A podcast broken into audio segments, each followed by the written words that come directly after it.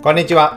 税理士の山下です。さて、今日も元気に楽しくやってまいりましょう。今日は6月12日月曜日ですね。えー皆さんいかがお過ごしでしょうか。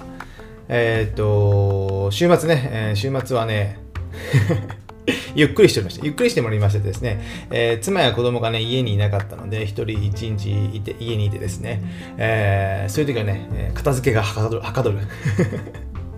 えー僕汚いのが嫌いでですね物があるのもたくさんあるのも嫌いなので、えーこのね人がいない時にねバタバタ片付けをするんですけどもそれでね、えーメルカリで物を売ったりとかねあとリサイクルショップにこれを持っていこうとかね整理整頓したりしてですねやっぱねこういったね定期的に物の見直し整理整頓をすることによって、まあ、すっきりするとねいうことでですねやっぱね、え見た目とかねそういった掃除をしてすっきりするとね心も精神もねすっきりするんですよ。わかりますか？なのでね、僕は結構掃除をする方なのでですね、皆さんもね、ぜひ整理整頓してですね、意外とね、その、仕事ができない人って、あの、仕事ができない人って失礼な言い方ですけども、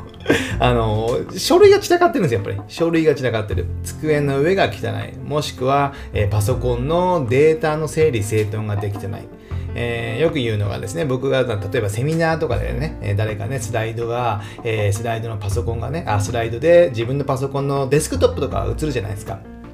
そこにね、Excel とか Word の書類、PDF とかをバーって置いてる人はね、まあほとんど仕事仕事できないですね。なので、そこの資料の整理整頓、例えば A という資料を探すだけでも、その何秒かかかるじゃないですか。デスクトップに置いてたのか、こっちのフォルダに置いてたのかって考えなきゃいけないですよね。で僕自身は全て、クラウドに上げて、一つのフォルダーに、入れてます。そこを探すだけでいいんですね。検索かければいいじゃないですか。ですので、そういった一つの仕事のやり方、整理整頓してだけないだけでもですね、えー効率というのはね、はかどりますので、えー効率というのは下がりもしますので、ね、ぜひね、えーたまにこの掃除っていうのをね、取り入れていただいたらいいのかなと思います。まあ、そんなこんなは、えーね、最初から説教くだくなりますけども。そんなはいいんですけども、今日のテーマはですね、えー大人気コーナー、YouTube 動画解説ということでですね、えー僕がね、最近上げた動画をね、えーラジオでも解説しようかなと考えておりまして、これいつ上げたのかな ?2、3月ぐらいかな？今年の2、3月、あ、4月か、4月ぐらいに上げたんですけども、久しぶりにね、大長編の、え動画になりました。え42分42秒という。長い。長いので、まあ、興味がある方はね、見ていただいたらいいんですけども、内容的にはですね、えー来年、えー2024年の1月から始まる、あの、新 NISA ですね、NISA。NISA の、えー開会用を、えー40分にわたって僕が解説してるということです。で、タイトル的にはキャッチーでですね、新 NISA で1億円ということでですね、えー、本当目指せるんですよ。計算上は目指せますので、ぜひね、この動画を見ていただいて、まあ1億円目指さなくてももですね、このコツコツ投資するっていうのをね、ぜひやっていただけたらなと思います。やっぱね、えー毎回僕はこれをね、投資の話をするとき言うんですけども、僕らってね、ほとんどの方は投資の素人なんですね。投資の素人。で、皆さんビジネス、自分のビジネスとか事業があると思いますので、その事業の、えープロでメインでやってるっていうのであれば、いきなりね、そのね、いろんな投資のことを勉強するっていうのはなかなかね、困難だと思うんですよね。困難。まあ、僕はね、結構好きだから、いろんな投資にね、手を出して、まあ、失敗もしながらね、えー歯を食いしばって頑張ってるんですけども、まあ、それは僕は好きだからなんですね。でも、あんまり普通の事業者で投資が好きっていう人ね、まあ、そこまで多くはない。多くないんですよね。やりたいけど、そこまでちょっとハマって勉強できないっていう人がほとんどだと思うんですね。でも、えーですので、ですので、えーこういったね、僕ね、もういろんなものやりましたけど、まあ、結論的にこの積立 NISA とか NISA は最低限やっておく。これは金融商品の、えー投資の部分ですね。で、あと一つやるとすれば、まあ、東京とか都心の中古ワンルームマンション。これぐらいでいいんじゃないかな僕、素人が投資するならね。僕ね、太陽、まあ太陽光もや、まあ太陽光今利回りが悪いからあんまりよくはありませんけども、あの、これなんで、あの、まあ結論だけで言うとですね、まあ新に、まあ NISA と、えっ、と、中古のワンルームマンション。この東京とかです都心ですね。だけでいい。なぜかというと、ほぼ手間がかからないんですよ。ほぼ手間がかからない。あの、投資で、えーあまりストレスもかけたくないじゃないですか。でも、ある程度投資しておかないと、まあ、リスクがね、えー、分散されてませんし、円の価値もどうかもわからないので、えー、ね、定期預金預けていてもね、0.01%とかだったらね、意味がないじゃないですか。なので、投資しておかなきゃいけない。でも、えー、その投資で、まあ、リスクもそんなに取りたくないし、えっ、と、投資をしてることによって、いろんなね、ストレスがやっぱ生じるんですよ。な僕らも僕も最近もいろいろありましたけども、太陽光発電とかであればですね、太陽光発電投資して、九州かな、九州電力の物件を僕持ってるんですけども、その九州はね、えー、電気があんまり作ら、太陽光でつく、まあ、晴れすぎたら 作りすぎっていう場合がある。その時ね、えー、作りすぎた分ね、抑制されるんですよ。なので、あんた今日100作ったけど、あんたには50しかあげないよみたいな感じになったりするんですよね。九州電力ってどっかの電力会社だけなんですよ。日本でね。なので、えー、見込めた収益が全然見込めなかったりするんですよね。あれこれ、借り入れ下回ってるじゃんみたいなね、収入があったりたまにするんですよ。それが今年結構3、4月多かった。太陽光投資仲間でもそういったのは見られてるので、えー、そういったののリスクっていうのがやっぱそこで手出ししなきゃいけないところですね。やっぱそういったストレスもなるじゃないですか。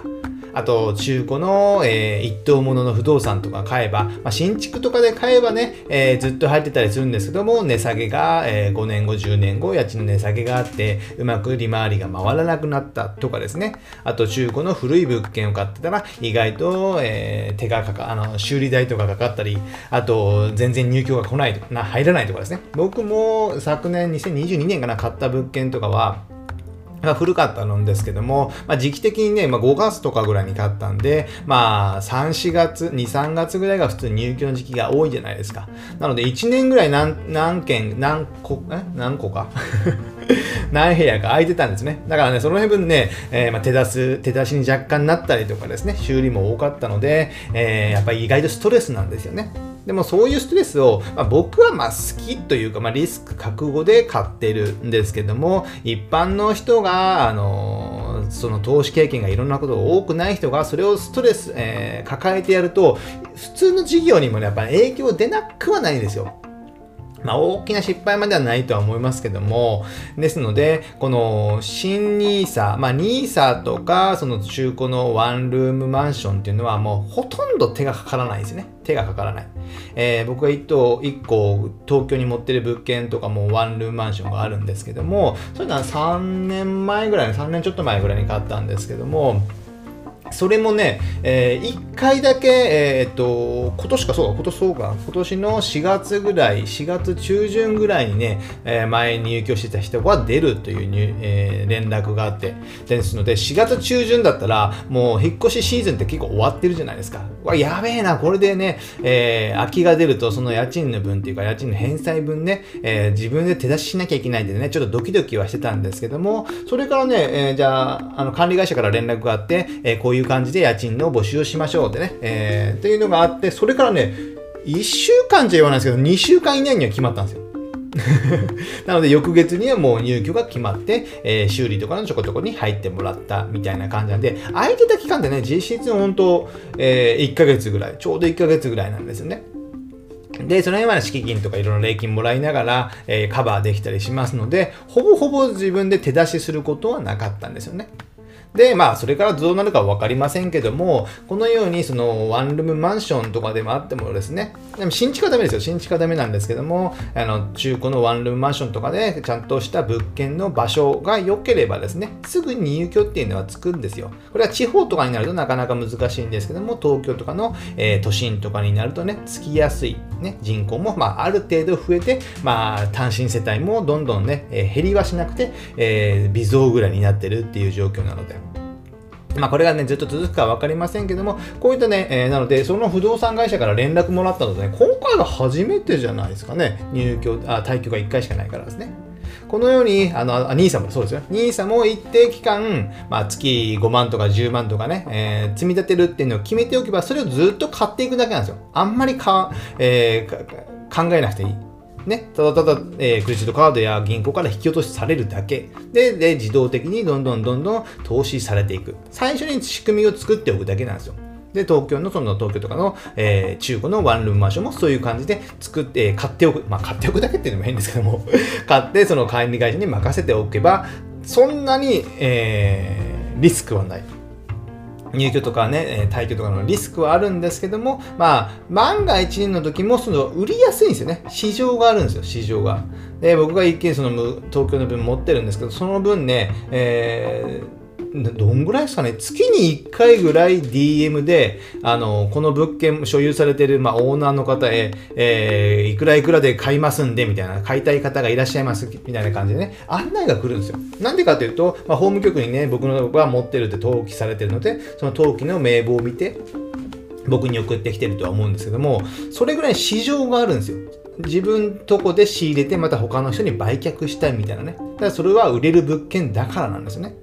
売れない物件に、ね、そんな DM 送っても仕方ないじゃないですか。えー、で、えー、ある程度家賃相場も落ちなくて、次にお客さんもつけやすい物件とかであればね、そうやって、えー、自分のとこで仕入れて、で、自分のお客さんとかに売っていきたいとかいうのがあるんですよね。だから、ああ、ここは意外とやっぱ正解だったんだって思ってね、まあ買う人はね、ちょっと選ばなきゃいけないですけども、そういう感じでね、えー、全然話それてますね。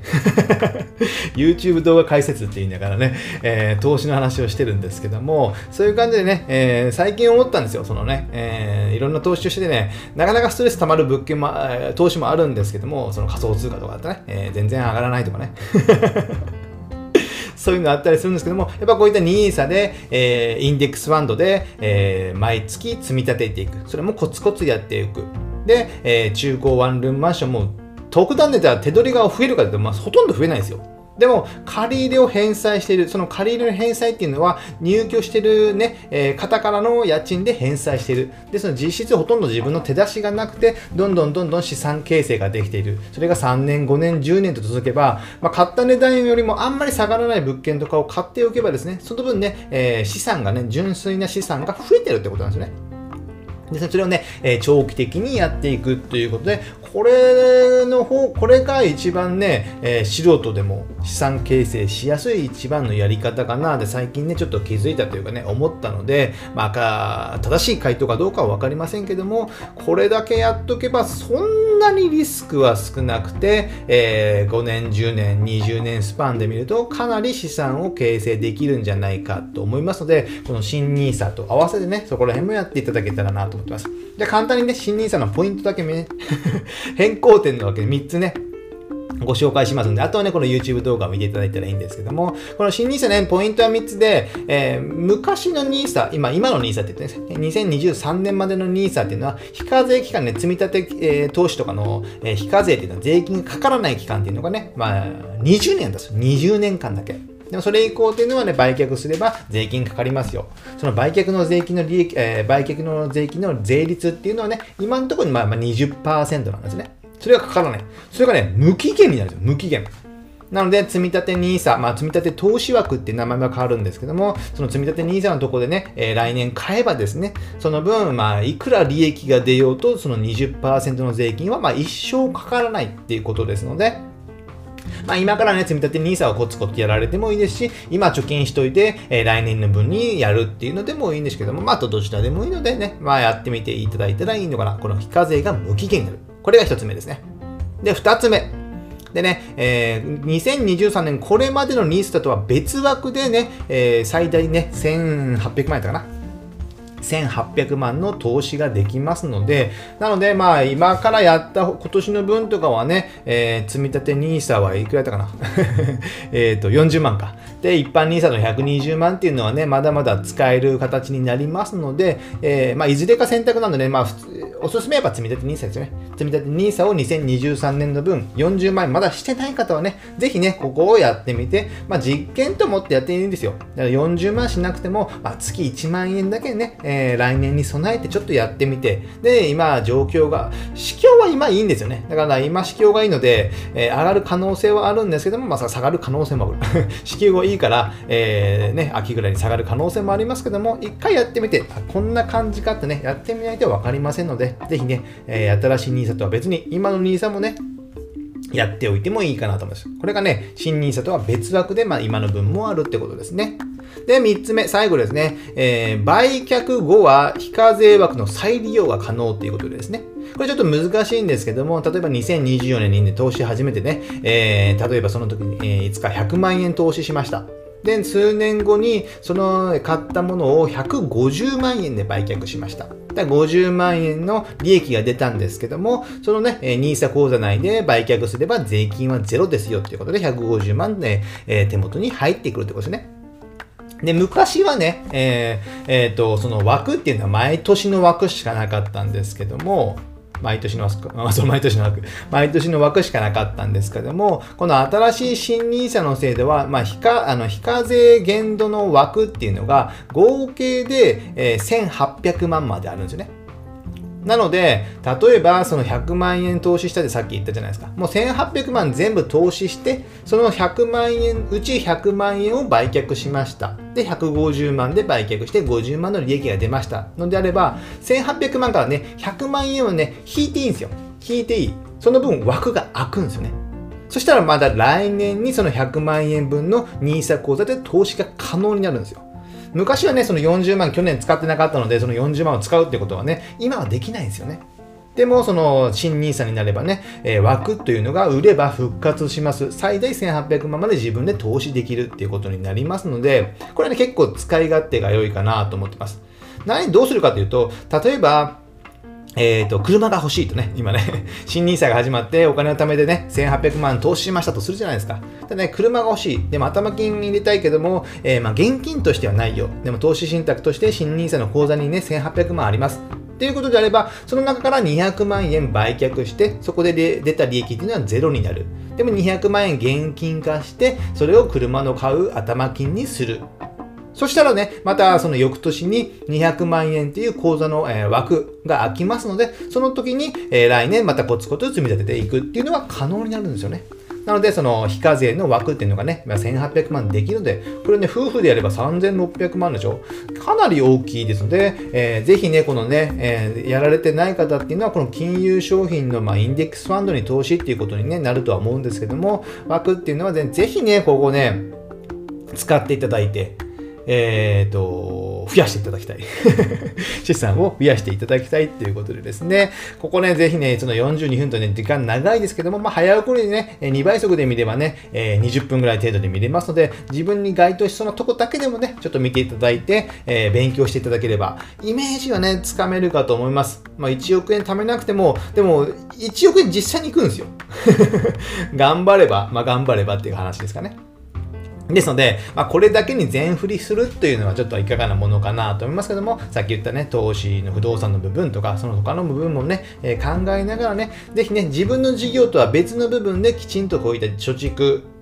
えっと、貯蓄じゃないね、えー、投資の部分もしておく。そこで自動的に、まあ、自動的にっていうのは変ですけども、ある程度その最低限の利回りで回っていって、それが複利で増えていく。それを長期的にしておくということだけでね、かなりね、えー、10年後、20年後っていうのはね、自分の資産っていうのは全く違ってきます。全く違ってきますので、ぜひね、えー、今が一番若いですので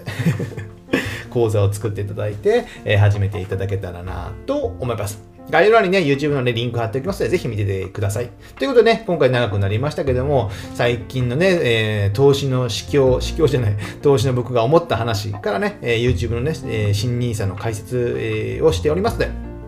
ぜひね、また見ていただけたらなと思います。じゃあ今日はこれぐらいにしたいと思います。ではまた次回、お会いしましょう。さよなら。